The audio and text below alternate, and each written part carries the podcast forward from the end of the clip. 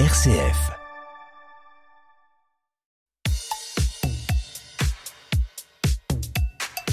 Tu me remercieras plus tard avec Vincent Bellotti. Eh bien bonjour à toutes et à tous et bienvenue à tous les parents qui cherchent des pistes ou des idées mais surtout pas de commandements ni de solutions toutes faites. Alors au sommaire aujourd'hui, il pleut et vos enfants s'ennuient et si vous transformiez vos couloirs en parcours laser, une mission bien possible que vous fixera Claire de Camp dans l'activité de la semaine. Et puis faire pousser du blé à la maison, une tradition liée à la Sainte-Barbe que Pascal Aspe remettra au goût du jour dans le rendez-vous nature en famille. Mais tout de suite, la question des parents qui fait suite à un sujet grave et une actualité dont on a beaucoup parlé ces dernières semaines. Tu me remercieras plus tard. La question des parents. J'ai réalisé plus tard qu'elle serait plus là, quoi. on la verrait plus jamais. Bah là, euh, c'est affreux. Je pense que perdre un enfant, c'est affreux. Et de cette manière, encore pire. Il faut stopper. Stop, stop, stop. Homme ne fait, ne fait partie que des victimes qui sont passées avant elle. Donc, euh, et je voudrais que Homme soit la lumière de toutes les personnes qui sont harcelées, des enfants qui sont harcelés. C'était le 14 janvier dernier, relaté par le journal télévisé de, TF1, une marche blanche organisée dans la Drôme en la mémoire de Ambre, 11 ans, retrouvée morte le jour de Noël après s'être jetée du quatrième étage. Une lettre d'adieu déduisant qu'elle avait été harcelée au sein de son collège. Le même jour, dans les Vosges, avaient lieu les obsèques de Lucas, 13 ans, lui aussi persécuté en raison de son homosexualité. Ambre, Lucas, mais aussi Marie, Marion, Lindsay, Thibault. La liste est longue de tous ces jeunes qui ont mis fin à leur jour comme seule solution pour échapper à un enfer quotidien. Mais si, à juste titre, on parle beaucoup des victimes, qu'en est-il des agresseurs? Pourquoi est-ce qu'on devient harceleur? Qu'est-ce qui pousse à frapper, à humilier, s'acharner sur un camarade? Et en tant que parent, comment réagir si l'on découvre que son enfant fait partie de ces tortionnaires? Eh bien, c'est ce qu'on va essayer de comprendre aujourd'hui avec notre invité. Bonjour Saverio Tomasella. Bonjour. Merci d'être avec nous. Alors vous êtes docteur en psychologie et psychanalyste, auteur de nombreux ouvrages, notamment sur l'hypersensibilité, dont vous êtes l'un des spécialistes, et vous avez publié en avril dernier Plus jamais harcelé, sous-titré En finir avec la maltraitance entre adolescents. C'est paru aux éditions Vuibert. C'est un ouvrage qui est très riche de témoignages où vous décrivez le mécanisme du harcèlement et les moyens de le prévenir. Et c'est une situation que vous connaissez bien puisque vous avez été vous-même victime au collège pendant trois ans. Est-ce que peux vous demander tout simplement par quoi ça a commencé et comment ça s'est manifesté? Alors c'est loin, hein, parce que mm. c'est quand j'étais au collège entre la cinquième et la troisième. Euh, c'était au, sujet de ma sensibilité, de ma, ma façon d'être différent, d'une éventuelle homosexualité. Enfin, j'étais traité de tapette. Et, et dans cette espèce d'obsession qu'ont peuvent avoir les garçons euh, par rapport euh, à cette, ce questionnement de l'orientation sexuelle quand on ne sait même pas soi-même où on en est. Euh, d'autres euh, euh, semblent savoir qui j'étais et me le renvoyer à la figure en classe, dans la cour, en dehors du collège, comme une évidence pour eux et puis une malédiction pour moi. Et comment est-ce que ça s'est terminé? Est-ce que vous avez changé de collège? Est-ce qu'au lycée les choses se sont améliorées? Alors pour euh, à, l'intérieur de la classe, je, je, réussis à y mettre fin en, en, fin de troisième. Et concernant les garçons qui, qui n'étaient pas dans ma classe et qui me harcelaient euh, dans le collège ou en dehors du collège, j'ai demandé à mes parents à changer de, de, scolarité pour aller dans un lycée qui ne dépendait pas du collège où j'étais et être sûr de ne pas retrouver mmh. mes harceleurs euh, au lycée, ce qui s'est passé. Donc j'ai changé de lycée et j'ai été très bien après. Et est-ce que cette épreuve, hein, qui vous a, c'est cette épreuve qui vous a orienté plus tard vers la psychologie, la psychanalyse, hein, le fait de pouvoir écouter les autres? Oui, bien, sûr, parce que en fait, on se pose énormément de questions sur soi, sur les autres, euh, sur la relation, sur ce qui fait mal, ce qui est douloureux, euh, pourquoi certains arrivent là et comment faire pour s'en sortir. Oui. Comme quoi, il y a eu au moins un effet positif, hein, si l'on peut dire, sur cette situation. Alors, le harcèlement scolaire ou, violence entre pairs, hein, même si on en a beaucoup parlé ces dernières semaines, c'est pas utile de rappeler ce que c'est. Ce sont ces insultes, humiliations, des coups qui s'installent dans la durée sur un seul jeune. 6 à 12% seraient victimes aujourd'hui en majorité au collège. Est-il vrai, Saverio Tomasella, que le confinement a aussi aggravé la situation? Les confinements nous ont désocialisés et pour des adultes, c'était déjà, ça pouvait déjà être perturbant, mais pour des enfants et des préadolescents qui n'ont pas encore fini leur croissance à la fois physique, psychique, mais aussi la croissance de leur cerveau, ces désocialisations ne les ont pas aidés à comprendre qu'il y a des règles du jeu, que l'autre existe, que c'est important de tenir compte de l'autre. Et effectivement, après les confinements, il y a eu des harcèlements plus forts. Cela dit, qui sont les harceleurs? On a souvent l'impression, Saverio Tomasella, que ce sont des petits caïds, hein, des chefs de gang issus de quartiers difficiles. Est-ce que c'est le cas? Il y en a quelques-uns, oui, bien sûr, mais non, sinon, en règle générale, ce n'est pas le cas. Euh, toutes sortes d'enfants peuvent devenir euh, harceleuses ou harceleurs, mais c'est vrai que parmi eux, il y a aussi les bons élèves, les, les malins, hein, ceux qui sont hmm. rusés, qui, qui manient le, le verbe avec aisance, qui, qui peuvent être brillants, qui aiment justement briller auprès des autres et qui vont se servir de leur intelligence ou de leur brillance pour mettre à mal euh, hmm une personne dans leur, dans leur classe ou dans les groupes auxquels ils appartiennent. Est-ce que le milieu familial, hein, parce que euh, ces harceleurs, on les retrouve aussi dans, dans tous les, les milieux, hein, aisés ou, modestes, est-ce que euh, l'éducation reçue peut aussi jouer, avoir une influence euh, sur le fait de devenir harceleur? L'éducation reçue... Euh, ou donner a énormément d'importance. On sait que plus de 50% des harceleuses et des harceleurs ont vécu des violences dans leur entourage familial, que ce soit de la part des parents ou de la famille, euh, de, enfin des adultes de la famille ou de la part de la fratrie, sinon de la part du voisinage, hein, de la cité ou de l'endroit où on vit.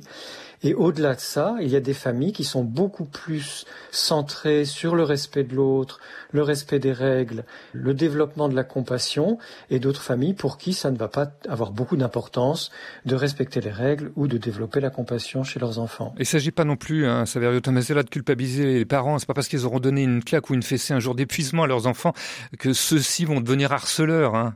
Non, bien sûr, bien sûr, évidemment. Euh, ce sont des phénomènes répétés aussi euh, dans la vie de l'enfant et de mm. l'adolescent.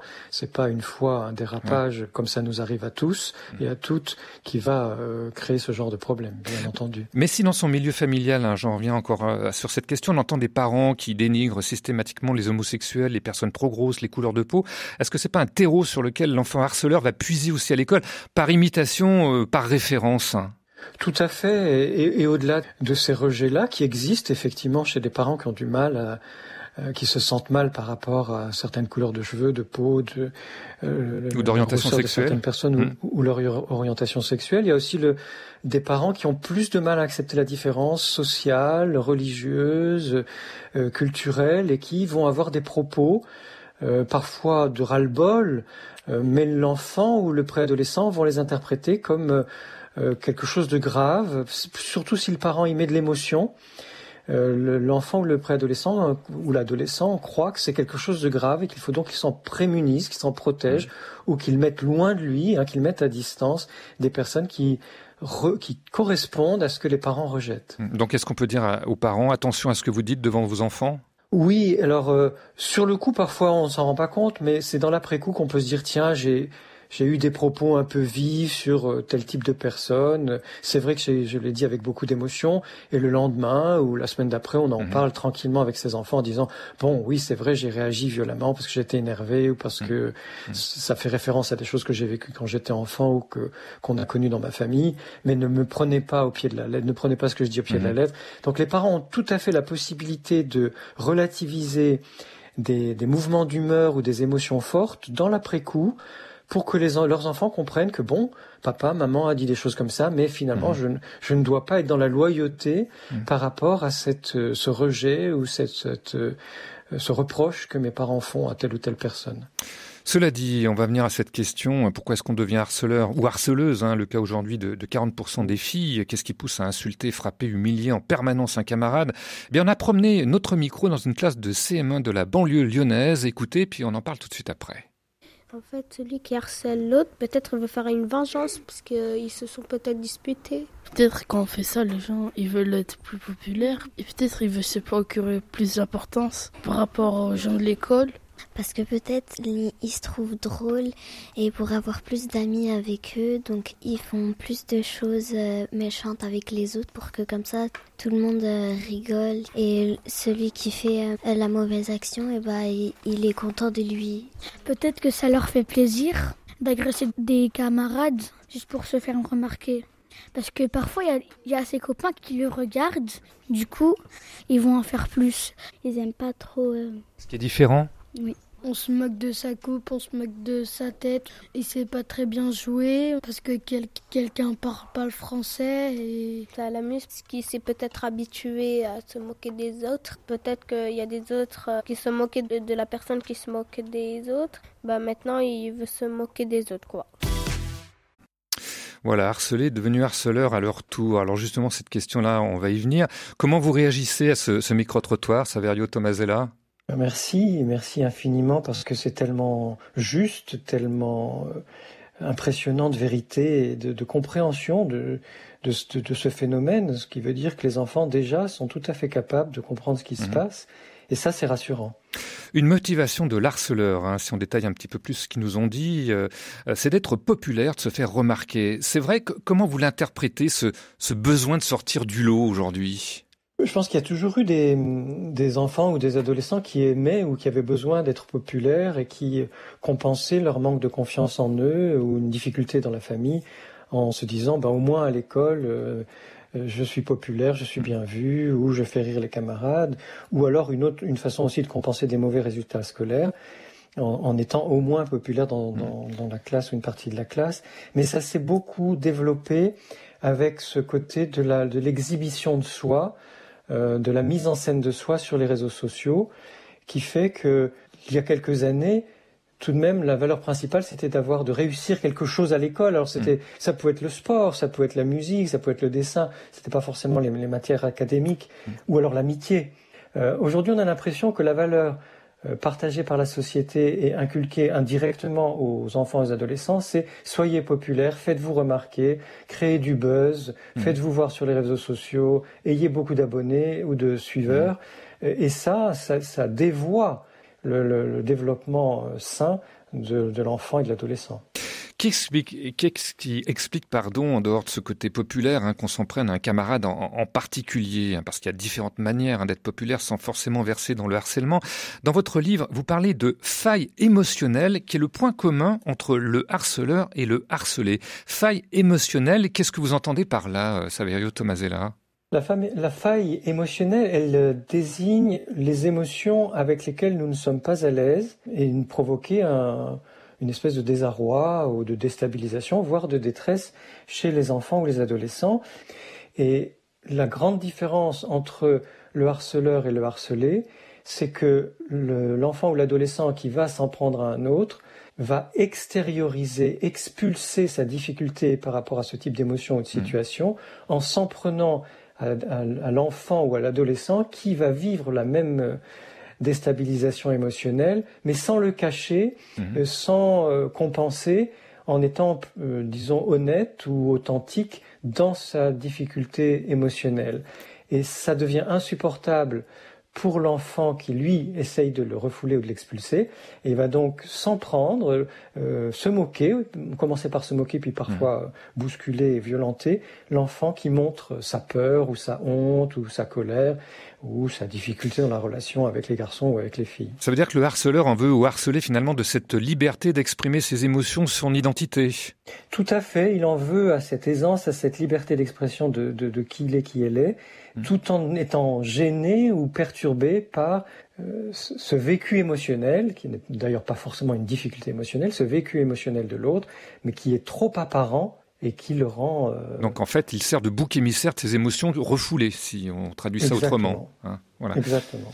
Alors pourquoi ça s'arrête pas hein, cette, euh, ce harcèlement euh, Sur quoi peut s'appuyer le harceleur pour continuer? On va en parler juste après ce petit témoignage. Donc ça a commencé en disant que j'ai été adopté parce que j'étais noire et que mes sœurs étaient blanches. Mhm. Que ma mère c'était je sais pas si je peux dire. Vas-y, vas-y, dis-le. C'était une pute parce qu'elle sortait avec un noir. Et ensuite, ça a été jusqu'à ce qu'ils viennent à m'étrangler dans le car. Et on m'insultait de bamboula, de sale singe, de sale noir. Euh. Et là, j'en ai pas parlé à maman, j'en ai parlé à personne. Pourquoi t'en as pas parlé à tes parents? Parce que j'avais peur et j'avais honte de moi, de ma couleur de peau et, et de moi. Témoignage de Gabriel, 13 ans, l'un des harcelés témoins du documentaire Briser le silence qui était diffusé sur France 2 le 7 novembre dernier, soit deux jours avant la journée nationale contre le harcèlement scolaire. La honte d'en parler, ça on va y venir, mais dans son témoignage, euh, Gabriel dit il au pluriel, car le harceleur, hein, Saverio Tomasella, il est rarement seul, mais à la tête de son groupe, hein, un groupe, une meute, hein, c'est comme ça généralement que les harcelés le, le définissent. Comment il se constitue ce groupe? Qui en fait partie? Est-ce que vous pourriez nous décrypter cette euh, constitution du groupe? Alors il y a déjà la constitution du groupe euh, qui se fait euh, naturellement entre personnes qui ont des affinités ou des repères, des croyances, des, une culture proche. donc ce groupe-là, il existe et il est très important pour les préadolescents et les adolescents mmh. parce qu'il permet de se sentir mieux que tout seul dans un moment où tellement de choses changent et où on ne sait pas trop qui on est, où on en est, où on va, qu'est-ce qu'on va faire et, qu'est-ce qu'on va devenir. Donc déjà le groupe, la meute, elle existe indépendamment du harcèlement. Et c'est à l'intérieur de ce groupe que va se constituer euh, une espèce de, locomotive de harceleurs, enfin de, de personnes qui vont mettre en place un rejet soit d'un des leurs à l'intérieur du groupe, soit de quelqu'un qui n'est pas dans leur groupe mais qui fait partie de la classe par exemple, et, et qui en jouissent, parce que dans, dans des, témoignages des enfants tout à l'heure, ils disaient ça leur fait plaisir. Oui, effectivement, il y a une jouissance sadique euh, qui fait partie de la nature humaine. Hein. C'est pas, mmh. Ces enfants-là sont pas des sadiques en...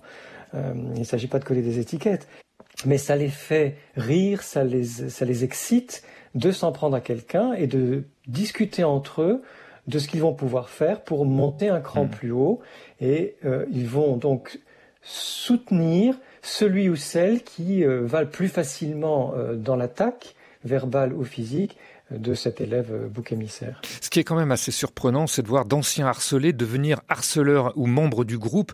Comment on peut l'expliquer, hein, sachant que la, la souffrance qu'on a eue d'être harcelé, d'harceler, on devient harceleur? Ça se passe à cause de la peur.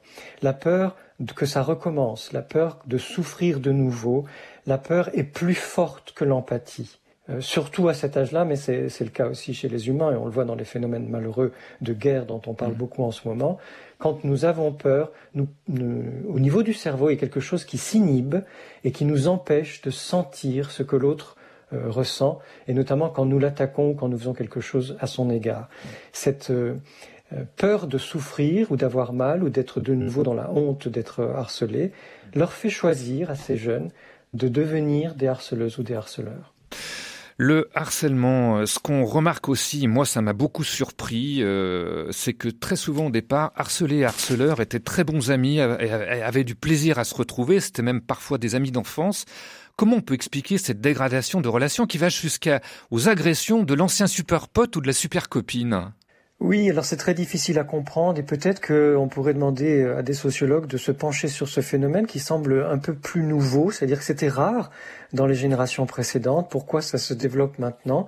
Il est possible que euh, dans les facteurs qui peuvent expliquer ce, revirement, que l'un des deux, euh, fille ou garçon, grandit moins vite, euh, épubère moins tôt, s'intéresse moins vite ou moins tôt à la sexualité génitale, hein, pas, pas, la sexualité affective des enfants, le fait d'être bien ensemble, de jouer ensemble, mais la sexualité, on va dire adulte, le devenir de la sexualité adulte, et que donc on finit par mépriser quelqu'un qui était très sympa, avec qui on était en très bons termes, euh, et avec qui on s'amusait bien, mais qui n'a plus les mêmes préoccupations, ou alors ça peut être des, des préoccupations par rapport au fait d'essayer de se saouler, ou de jouer à des jeux mmh. vidéo violents, ou de regarder de la pornographie. Il y a des enfants qui ne sont pas prêts à. Voilà, il y a une évolution différente et on reproche à l'autre d'évoluer, mais pas soi-même. Si j'essaie de comprendre ce que vous nous dites, peut-être même une forme de jalousie. Hein. Peut-être que l'autre a peut-être plus de succès auprès des filles ou des garçons, et que nous on reste un peu dans notre coin aussi. Ça, ça peut expliquer ça aussi. Ça peut, ça peut exister aussi bien sûr. Le harcèlement, on l'a dit, ça implique une notion de répétition, de permanence. Alors pourquoi justement ça continue? Qu'est-ce qui fait que ces agressions ne s'arrêtent pas? Et puis surtout, comment réagir en tant que parent si on découvre que son enfant eh bien, fait partie de ces bourreaux, de ces euh, persécuteurs? On va en parler dans quelques instants. Ce sera juste après une première page musicale, euh, fragile, et c'est Soprano qui vous l'interprète.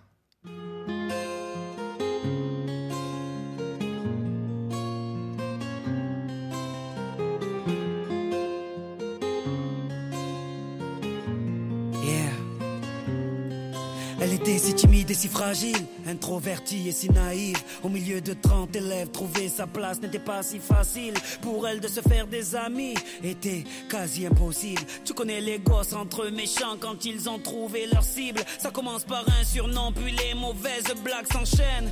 Ils mettent du sel sur les plaies de ses complexes avec tellement de haine qu'elle vit avec la peur quand elle voit son cartable. À la surprise générale, elle commet l'irréparable. Elle avait ce regard Mais la vie fut autrement si fragile, tous ces mots ont fini par la briser. Elle qui ne voulait qu'être aimée. Oh,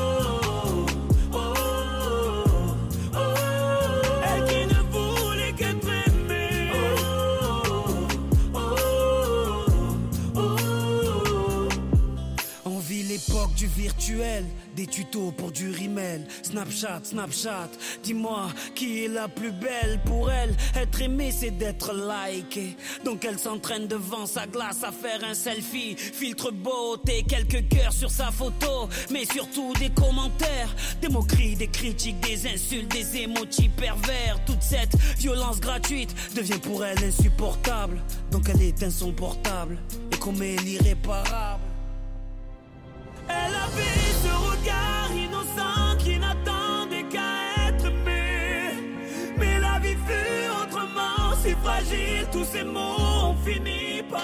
Toute cette violence gratuite devient pour elle insupportable, donc elle éteint son portable et commet l'irréparable. Extrait des paroles de Fragile de Soprano, une des chansons qui évoque le harcèlement scolaire. Vous pensez, Saverio Tomasella, que ce type de chanson peut avoir une influence sur la sensibilisation euh, au harcèlement, ou c'est un peu illusoire, on considère simplement ça comme une chanson?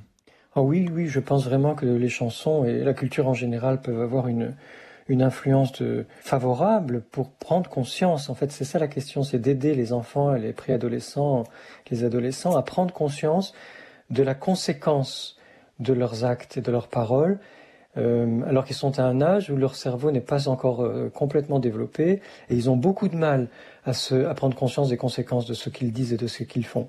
Donc euh, plus il y aura des chansons comme ça et plus elles seront répandues, elles seront écoutées, entendues, plus ça les aidera à comprendre euh, ce phénomène. Saverio Tomasella, vous êtes notre invité expert du jour pour parler du harcèlement. Vous êtes psychanalyste, vous avez écrit également un livre très complet sur le sujet. Alors on disait avant cette page musicale que le harcèlement, ça, indique, euh, ça implique une notion de répétition, de permanence. Pourquoi ça continue? Qu'est-ce qui fait que ces agressions ne s'arrêtent pas? D'où vient ce sentiment de, toute puissance d'impunité du harceleur si on essaye de continuer ce décryptage? Je pense qu'il y a déjà le succès euh, que, que ça, ça marche.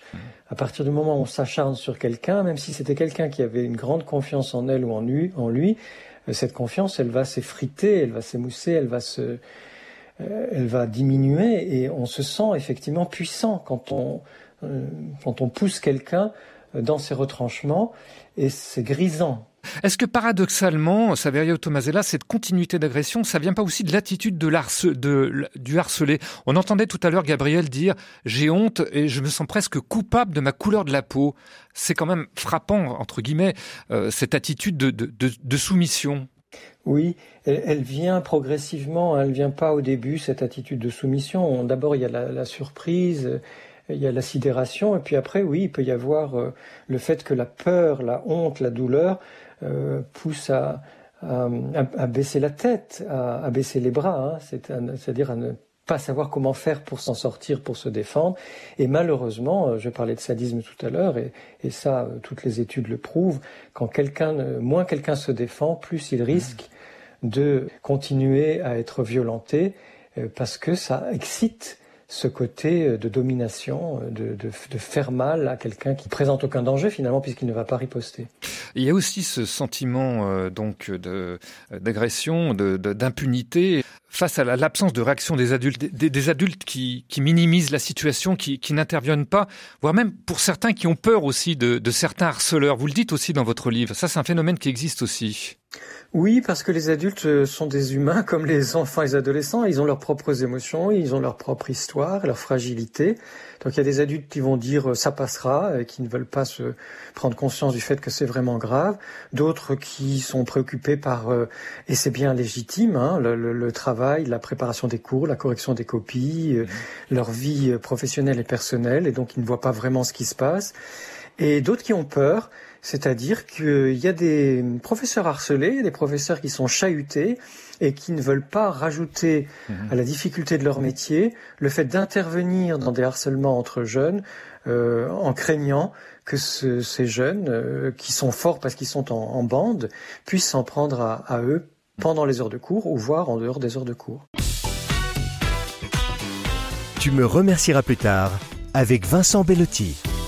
Alors cela dit, comment en tant que parent réagir quand son enfant est harceleur ou membre d'un groupe de harceleurs? D'abord, comment le savoir? Parce que c'est pas l'enfant qui va venir vous le dire. Alors, il y a des premiers signes qui peuvent venir d'un frère ou d'une sœur qui sont plus grands et qui vont s'en prendre à un frère ou une sœur qui sont plus jeunes. Et là, euh, les parents ont besoin d'intervenir en disant non, je t'interdis de faire ça de faire vivre ça à ta soeur ou à ton frère, et puis dans un second temps de poser la question, mais est-ce que tu fais ça aussi avec d'autres mmh. personnes que tu connais, des camarades de classe, des amis? Parce que l'enfant qui violente par des mots ou qui se moque, hein, qui violente ou qui se moque par des mots ou par des, des gestes, est parfois lui-même dans une forme de désarroi par rapport à sa propre violence.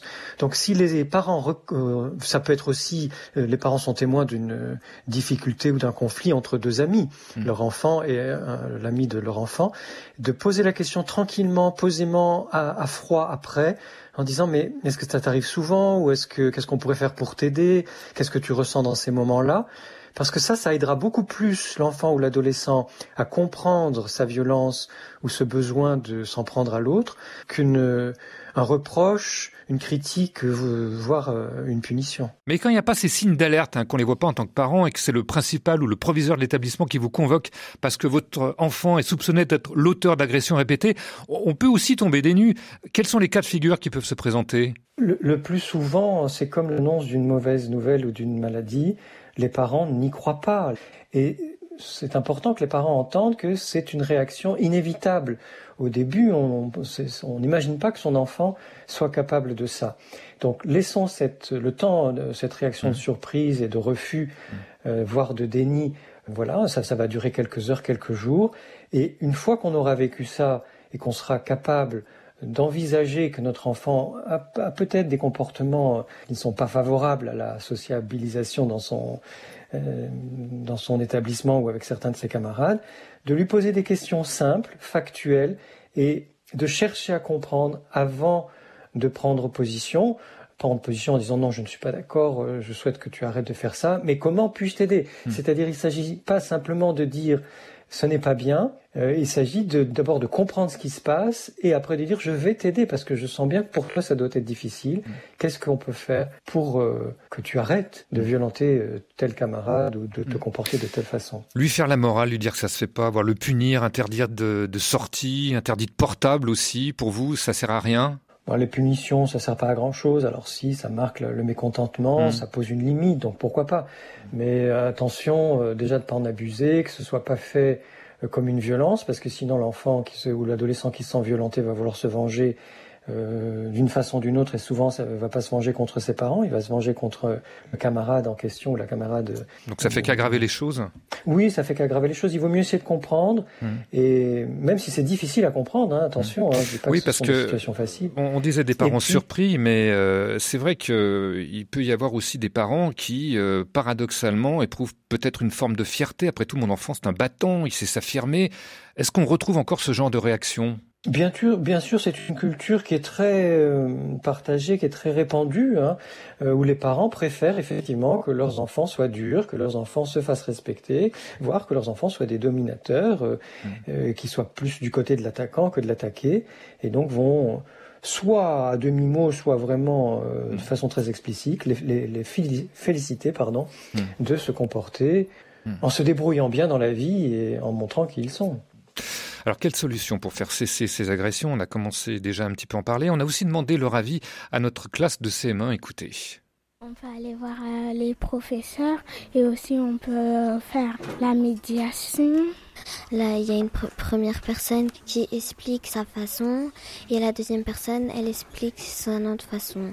Et s'expliquer entre eux deux ou eux trois. Et ensuite, on peut euh, se pardonner. Est-ce qu'il faut, à votre avis, est-ce qu'il faut que la personne qui a agressé quitte l'établissement, il aille ailleurs? Oui, pour qu'il arrête de dire des gros mots, il arrête d'embêter les gens. Il faut pas qu'il sorte de l'établissement, mais il faut qu'il se calme mais s'il refait ça dans un autre établissement ou dans un autre pays.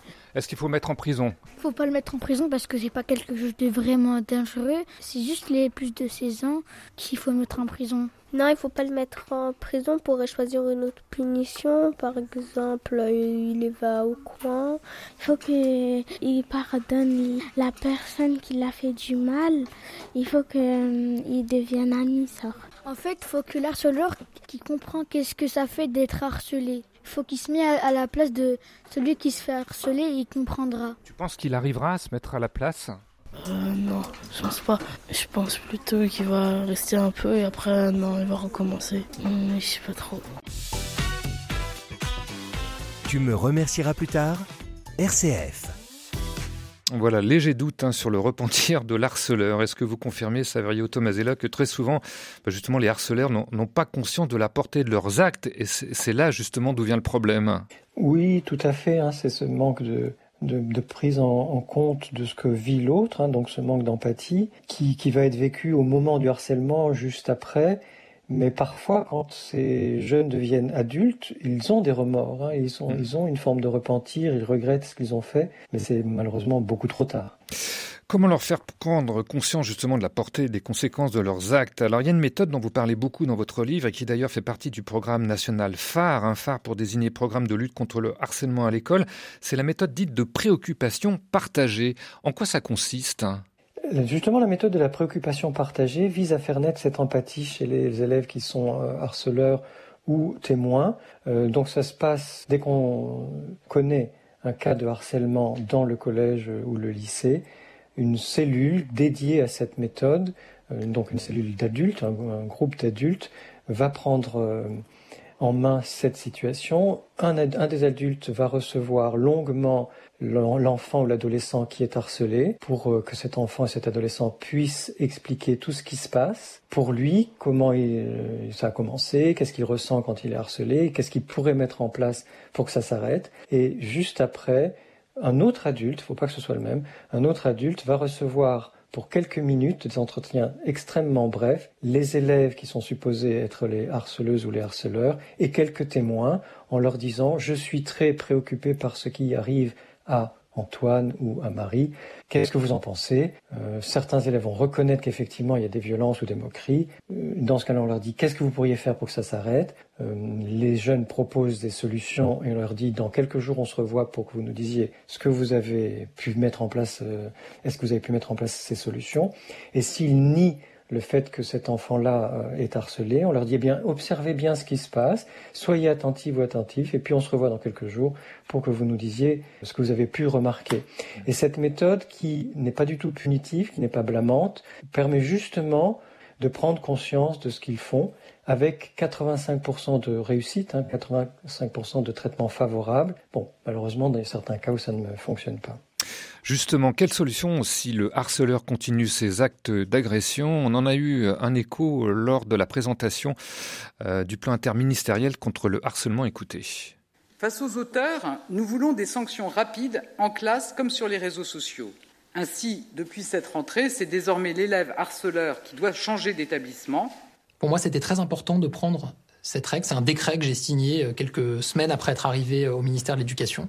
Parce que je considère que la peur doit changer de camp, que la honte doit changer de camp. Et là, depuis la rentrée, il y en a plusieurs dizaines qui ont dû changer d'établissement parce qu'ils harcelaient un camarade. Et ça, pour moi, c'était très important. C'est aussi une question de, de justice.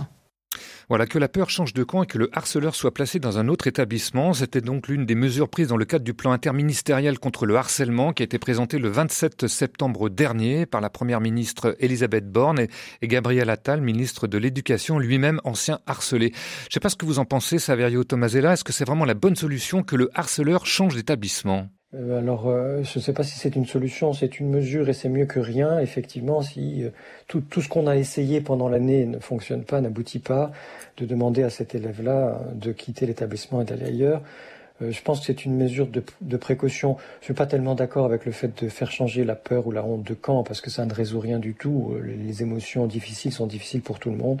C'est un peu comme une forme de vengeance. Mmh. Mais disons qu'au moins, il y a ce, risque aussi qu'on peut prendre si jamais on est harceleuse ou harceleur de devoir quitter l'établissement. Néanmoins, ça n'est pas une solution. Et puis il faut accompagner le harceleur, hein, parce qu'on ne fait que déplacer le problème aussi. C'est ce qu'on entend aussi beaucoup dire. Hein. Oui, il faut un accompagnement du, du, harceleur. Information, sensibilisation, prévention, toutes les initiatives sont bonnes justement à prendre dans cette lutte contre ce fléau qui, re, qui représente le harcèlement scolaire, comme le Yalatour. Euh, le Yalatour, c'est une opération lancée par l'association Asmae. Elle a été créée par Sœur Emmanuel en 83. Un tour de France contre le harcèlement scolaire qui s'inscrit dans le cadre de la défense des droits de l'enfance menée par l'association et qui est partie d'une demande des enseignants. C'est la deuxième année que cette campagne est reconduite dans une quarantaine de collèges et lycées à travers toute la France. Alors, comment ça se déroule? Eh bien, on en parle dans quelques secondes avec sa responsable. Tu me remercieras plus tard. Le bon plan. Linda Lourdes-Samy, bonjour. Oui, bonjour. Alors vous êtes chargé de projet pour ce Yalatour contre le harcèlement scolaire qui a débuté ce 6 novembre. Comment ça se passe concrètement euh, Qui anime euh, et, et, comment ça se, ça se déroule? Ce sont des rencontres, des débats? Expliquez-nous. Alors on est une équipe de quatre personnes, dont trois volontaires euh, en service civique qu'on a formé euh, pendant tout le début de l'année scolaire à nos présentations et à nos supports pédagogiques. Donc concrètement, en fait, on se rend euh, au sein des classes et on va proposer euh, une présentation sous un format PowerPoint qui va euh, aborder les différents aspects du harcèlement, donc autant la définition que les différents types de rôles qui sont impliqués. Donc nous, en fait, on a un contenu qui est très interactif. Le but, ça va vraiment être de faire participer. Voilà, provoquer le débat auprès des élèves. Absolument, voir est-ce qu'ils ont est-ce qu'ils peuvent identifier des rôles. Par exemple, pour les classes de primaire, on va avoir toute une scénographie qui retrace une situation de harcèlement. Et en fait, on va poser des questions. Là, en fait, euh, à votre avis, euh, où on se situe? Est-ce qu'on est à mhm. l'intérieur de l'école ou à l'extérieur de l'école? Est-ce que vous voyez euh, les différents rôles? Qui est le harceleur? Qui est le harcelé? Les témoins silencieux? Donc, on va expliquer les différents rôles et on, on, a, on met vraiment en place, en fait, au sein de la classe, un moment où la parole peut se libérer où euh, les enfants et les jeunes peuvent finalement mmh. s'exprimer de leur propre expérience, mais également rebondir sur ce qu'on va leur présenter. Alors à cette occasion, vous avez créé aussi un outil de sensibilisation qui s'appelle le harcélomètre. Comment ça se présente et puis comment on l'utilise? Alors oui, tout à fait. Donc à la fin de chacune de, nos interventions qui durent entre une heure et deux heures, on va distribuer cet outil qui se présente en fait sous la forme d'une petite réglette. Donc nous, euh, on appelle ça le harcélomètre. Il s'agit en réalité euh, d'un baromètre du harcèlement. Mmh qui va présenter en fait trois types de situations, des relations respectueuses, des relations préoccupantes et des relations dangereuses, avec des petites bulles de dialogue type SMS euh, ou euh, conversation sur les réseaux sociaux, et qui va pouvoir en fait montrer donc euh, est-ce que c'est sain la conversation qu'on va avoir avec notre camarade, notre camarade de classe, ou est-ce qu'au contraire on est dans quelque chose de malsain?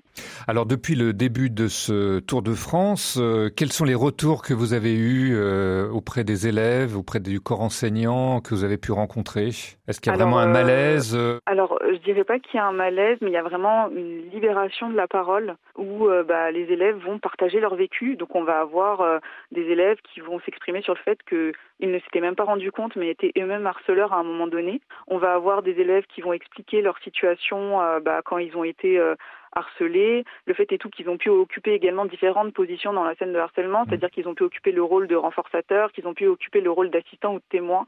Donc ça libère vraiment la parole. Et là, très récemment, dans un établissement, des élèves nous ont confié qu'il y a eu euh, tout un groupe qui avait été mis en place sur les réseaux sociaux où en fait il y avait des insultes régulièrement sur les autres élèves, donc euh, de répandre mmh. des rumeurs, de parler des autres élèves. Donc ça a permis de, de démanteler un, un, réseau de cyberharcèlement. Apparemment, cette situation existait depuis maintenant euh, six ou sept mois et personne n'était au courant. Donc euh, on voit vraiment qu'il y a des effets et on peut mettre en place des mesures euh, euh, rapides. Le Yalatour contre le harcèlement scolaire, eh bien, il se poursuit jusqu'au 15 décembre à travers toute la France. Si on veut en savoir un petit peu plus, où est-ce qu'on peut se renseigner, Linda Lourdes-Samy? Alors vous pouvez aller sur notre site internet donc de l'association Asmae Sœur Emmanuel ou sinon on a même un site qui s'appelle Yala pour mes droits qui est une plateforme pédagogique et il y a également des contacts dessus. Toute dernière question avant de se quitter, Linda Lourdsamy. Alors c'est difficile de faire parler à celle qui n'est plus là, mais si sœur Emmanuelle était encore présente, qu'est-ce qu'elle aurait dit à votre avis à un harceleur?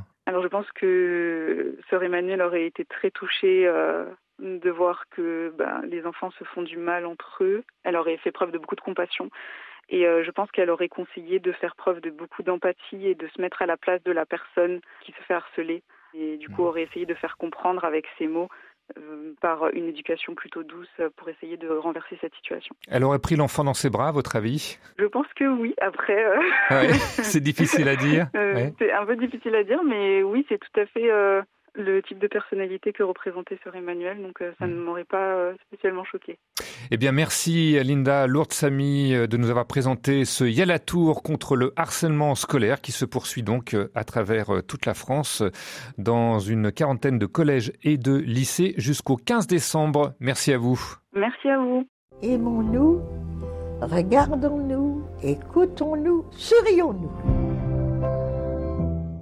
Voilà la petite voix pointue et si reconnaissable de Sœur Emmanuelle qui nous a quittés il y a déjà 15 ans, le 20 octobre 2008. Je ne sais pas ce que vous pensez de cette initiative, Saverio Tomasella. Elle est formidable, c'est vraiment extraordinaire et je pense que c'est très aidant.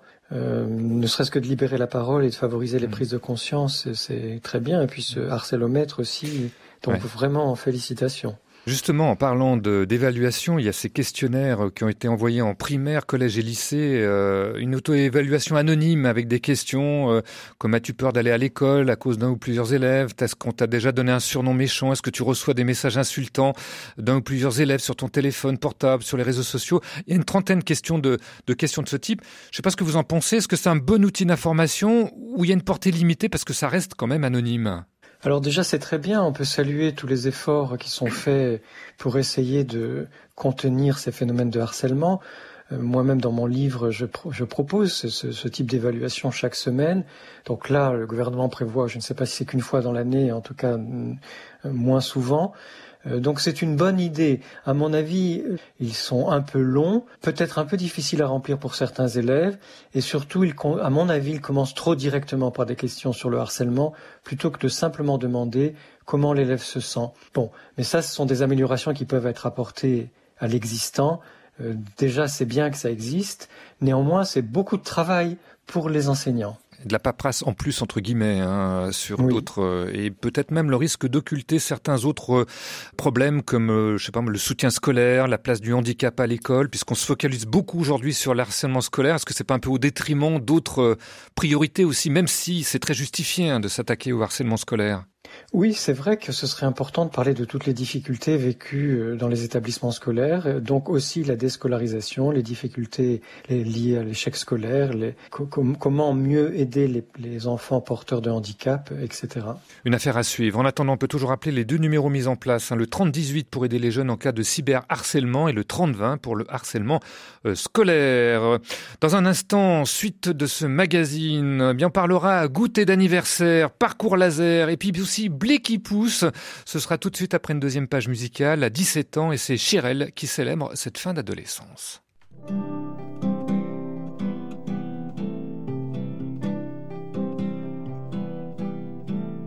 Qu'est-ce qu'on est belle à 17 ans Je veux décoiffer par le vent Le sourire comme une aquarelle dans un cœur de polichinelle. Nos amoureux, nos soupirants deviennent des chevaliers servants. Saint-Valentin, je m'en rappelle, mes 17 ans,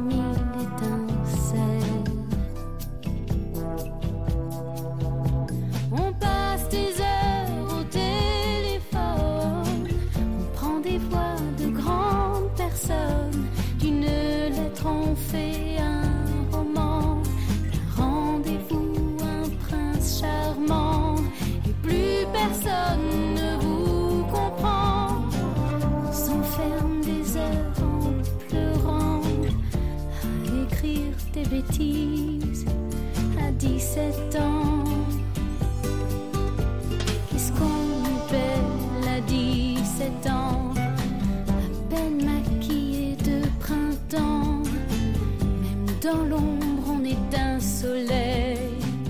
À 17 ans, qu'est-ce qu'on est belle.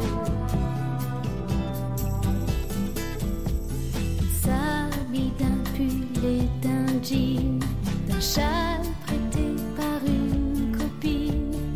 On crée la mode sans le savoir. À 17 ans, on est une star. Chirel, à 17 ans, reprise, vous l'avez sûrement reconnu si vous avez plus de 50 ans du célèbre titre de Claude François, lui aussi inspiré de la chanson At 17 de l'américaine Janice Yann. Comme ça, la boucle est bouclée. Vous rappelez de vos 17 ans, euh, Saverio Tomasello? Très bien, Oui. je m'en souviens très bien. Oui. Et alors, c'était comment? C'était bien, c'était vraiment bien. C'était vraiment bien. Saverio Tomasello, psychologue, psychanalyste, notre invité expert du jour pour Tu me remercieras plus tard, le magazine des parents sur RCF ou d'ailleurs, d'ailleurs. C'est le moment à présent de retrouver nos chroniques habituelles et on va parler goûter d'anniversaire, une joie pour les enfants, parfois un calvaire pour les parents qui invitent. Mais comment réagir quand l'invitation espérée met du temps à arriver? Eh bien, c'est le billet d'humeur et d'humour de Solveig Fouché. Tu me remercieras plus tard, la drôle d'humeur de Solveig.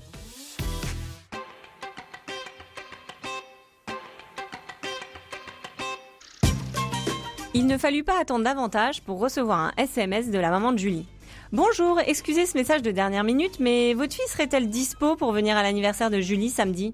Julie? Était-ce cette fameuse Julie dont j'avais entendu parler trois jours plus tôt de la bouche de ma fille excédée qui avait lancé Non mais Julie, elle m'invite même pas à son anniversaire, ça se fait pas je lui avais répondu alors que Julie venait d'arriver dans l'école et qu'elle n'était pas obligée d'inviter ma fille, aussi populaire soit-elle. Trois jours plus tard, bam, aux joies, au bonheur, Julie, qui avait sans doute essuyé quelques refus, ou alors était complètement soumise au désir de ma fille un poil dictatrice, Julie donc avait invité ma puce. Le lendemain matin, je m'empressais d'aller annoncer la bonne nouvelle à ma fille, qui était partie ce matin-là pour m'enquiquiner sévère. Et je lui tendis cette carotte bienvenue. Sois sage, car j'ai une très bonne nouvelle à t'annoncer. Elle me regarda, silencieuse, avec les yeux remplis d'étoiles. Julie t'invite à son anniversaire. Je te crois pas, me répondit-elle. Si, je t'assure, lui dis-je, montrant le texto que je venais de recevoir à ma fille de 5 ans et demi qui savait tout juste lire la, le, li, lo. Ma fille fut joie, car à cet âge-là, les anniversaires ne sont pas des détails. Et pour ce qui est de savoir si Julie avait toujours voulu l'inviter ou pas, si ma fille était la dernière roue du carrosse, au fond, on s'en fichait pas mal. On irait à l'anniversaire de Julie samedi et pour rien au monde on ne donnerait notre place. Elle était heureuse, avec ou sans bougie. Et c'est ce qui comptait pour moi.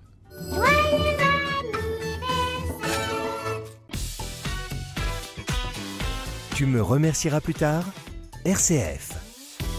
Voilà, tout est bien qui finit bien. Pour en venir quand même au terme du harcèlement euh, Saverio Tomasella, je ne sais pas comment vous considérez les goûters d'anniversaire. Est-ce que c'est un bon moyen, malheureusement, d'isoler encore plus l'enfant harcelé en invitant toute la classe sauf lui, ou encore un moyen d'enterrer la hache de guerre et d'apaiser les tensions euh, derrière un gâteau et, et des cadeaux? Oui, hein, les deux sont possibles, et je voudrais surtout insister sur la deuxième option, qui est qu'effectivement, autour d'un goûter, qu'il soit d'anniversaire ou pas d'ailleurs, autour d'un goûter, un moment de convivialité, on peut vraiment euh, adoucir et favoriser les relations.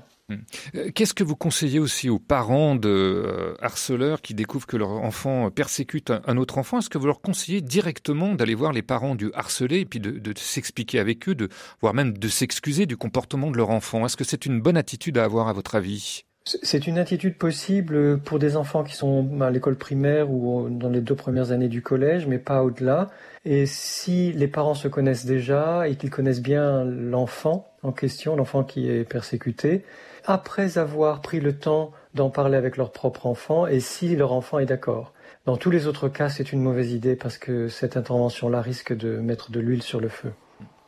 Cela dit, pour en revenir euh, au goûter, comment occuper ses enfants, voire même simplement un après-midi pluvieux, eh bien Claire de Camp des éditions Fleurus a plus d'une idée en rayon, et ce serait même, on va presque dire, à rayon laser. Activité en famille avec les éditions Fleurus. Et bonjour Claire Bonjour Vincent. Alors aujourd'hui, vous nous proposez une activité plutôt originale pour faire jouer nos enfants, organiser un parcours laser. Mais de quoi s'agit-il précisément? Je suis quand même assez intrigué. Oui, tout à fait. On va créer un parcours laser comme on peut voir dans les films d'action style Mission Impossible, mais à la maison. Et rassurez-vous, rien de dangereux puisqu'on va utiliser le fil d'une pelote de laine. Alors comment est-ce qu'on va installer ce parcours, Claire? Alors on va d'abord choisir un endroit. L'idéal serait un long couloir. On va fixer la laine au mur avec du ruban adhésif repositionnable. Sinon, on peut aussi fixer la laine entre des chaises en passant entre les pieds et les dossiers. Et on va fixer un point de départ et un point d'arrivée. Et comment est-ce qu'on positionne les fils précisément? Donc il s'agit de reproduire les faisceaux laser à détecteur de mouvement d'un site ultra sécurisé. Il faut donc mettre des fils assez bas, d'autres en haut, et faire une succession de zigzags dans lesquels on va pouvoir passer. Et le but du jeu, vous l'avez compris, ça va être de franchir la totalité du parcours sans faire bouger le fil surtout. Alors comment est-ce qu'on peut corser la difficulté? Comment savoir justement si on touche les fils? Donc on peut rajouter des petites effectivement euh, clochettes sur ces fils qui teinteront si on touche le fil pour avertir que c'est perdu. Et on peut aussi, justement, pour corser la difficulté, rajouter un chronomètre pour pimenter le jeu et organiser une compétition du meilleur espion. Voilà, et si ça teinte ou si le temps est écoulé, bien retour à la case départ. Alors ce jeu, on peut aussi l'imaginer comme une sorte de mission aussi, euh, Claire. Oui, tout à fait. On peut récupérer un document secret ou encore un trésor au bout du parcours. Donc on peut habiller l'activité avec une histoire et tout un contexte autour de la mission. Et aussi penser l'équipement dont les espions ont besoin pour faire cette mission et choisir une tenue pour passer incognito par exemple mhm. ou encore se donner des noms de code. Voilà, il y a tout un film à se faire avec ces, fils. Ça serait aussi l'occasion de parler des espions ou des espionnes ou des agents secrets qu'on connaît et puis aussi des qualités que ça implique d'être un espion. Où est-ce que vous avez trouvé cette idée, Claire? J'ai trouvé cette activité dans le livre 365 activités sans écran qui est publié aux éditions Fleurus. De quoi faire travailler votre agilité et d'entraîner toute la famille pour une mission impossible. Eh bien, merci Claire. Rendez-vous la semaine prochaine pour une autre mission détente et surtout pas impossible. Bonne fin de semaine à vous. Bonne fin de semaine, à bientôt.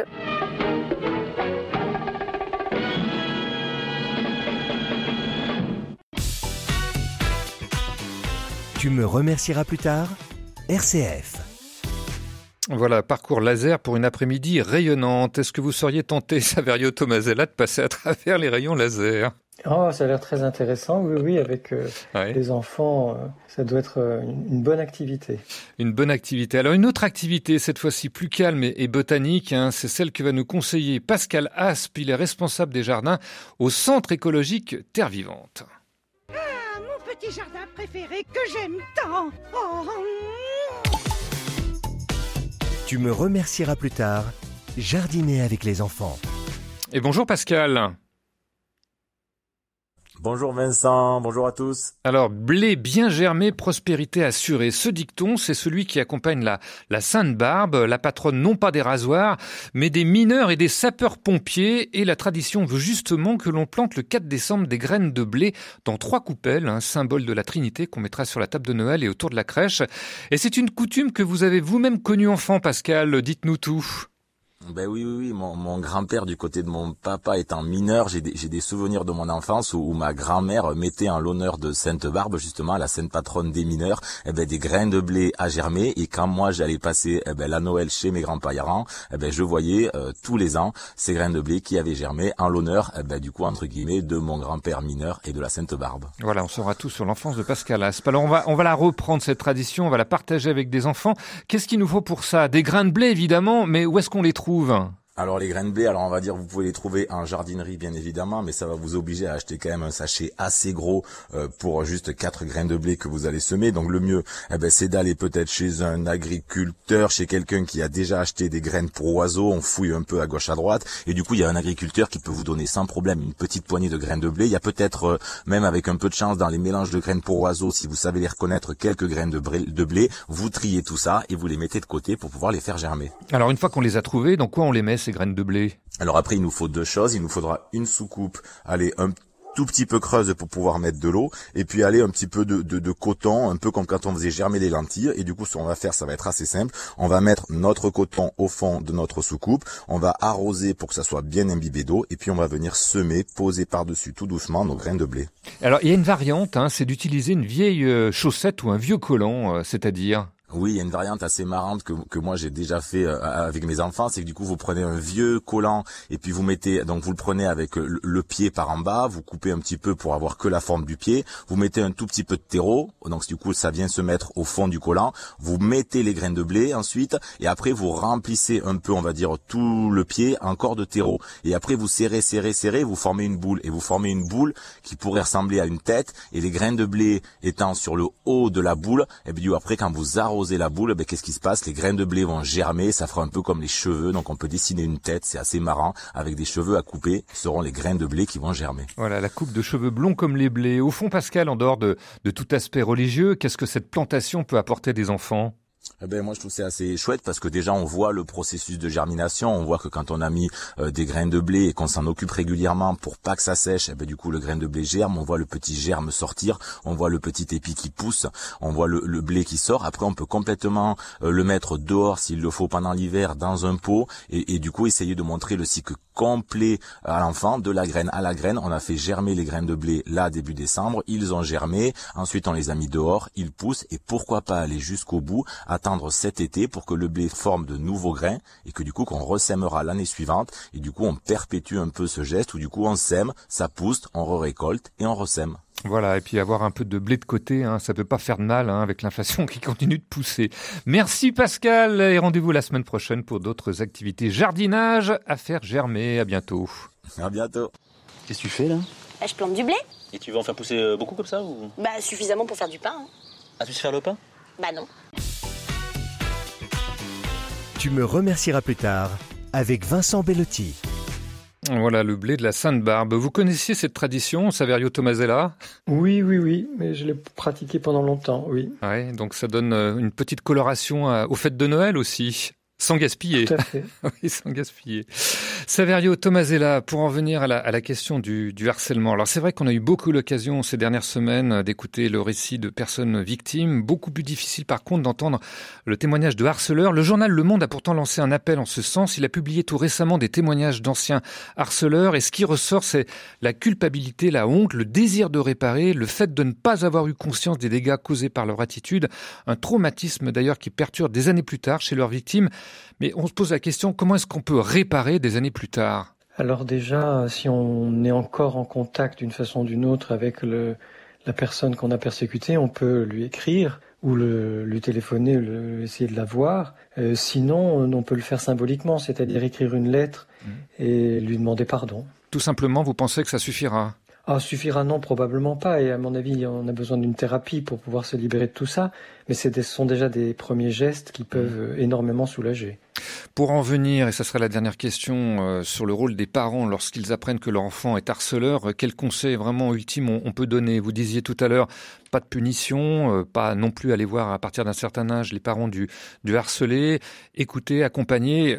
C'est quand même difficile parce qu'il faut faire quand même parler l'enfant. Oui, mais la première chose dont a besoin un enfant, même si c'est un enfant comme ça qui est violent, c'est de passer du temps avec son père et avec sa mère. plus ce sera vers l'adolescence avec le père seul ou avec la mère seule, mais quand c'est un enfant, il peut passer du temps avec les deux parents. Et cette, qualité du temps passé avec son enfant peut aussi l'aider, non seulement à exprimer des choses qu'il n'aurait pas le temps ou l'occasion d'exprimer autrement, mais de se sentir mieux dans sa peau et donc progressivement d'arrêter euh, ses comportements violents.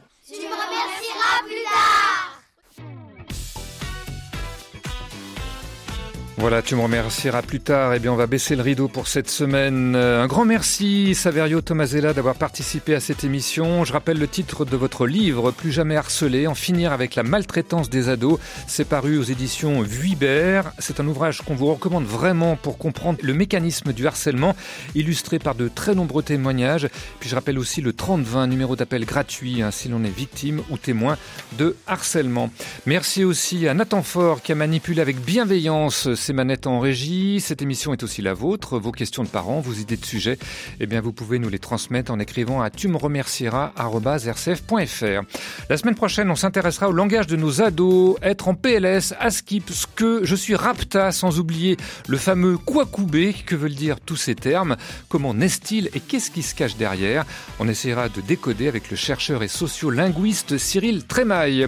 En attendant, je vous laisse avec la citation du jour. On dit souvent que les enfants sont des éponges. Faux, ils ne le sont pas quand ils renversent un verre d'eau ou de jus de fruits sur la table. Et c'est bien dommage. Allez, on passe l'éponge et à la semaine prochaine.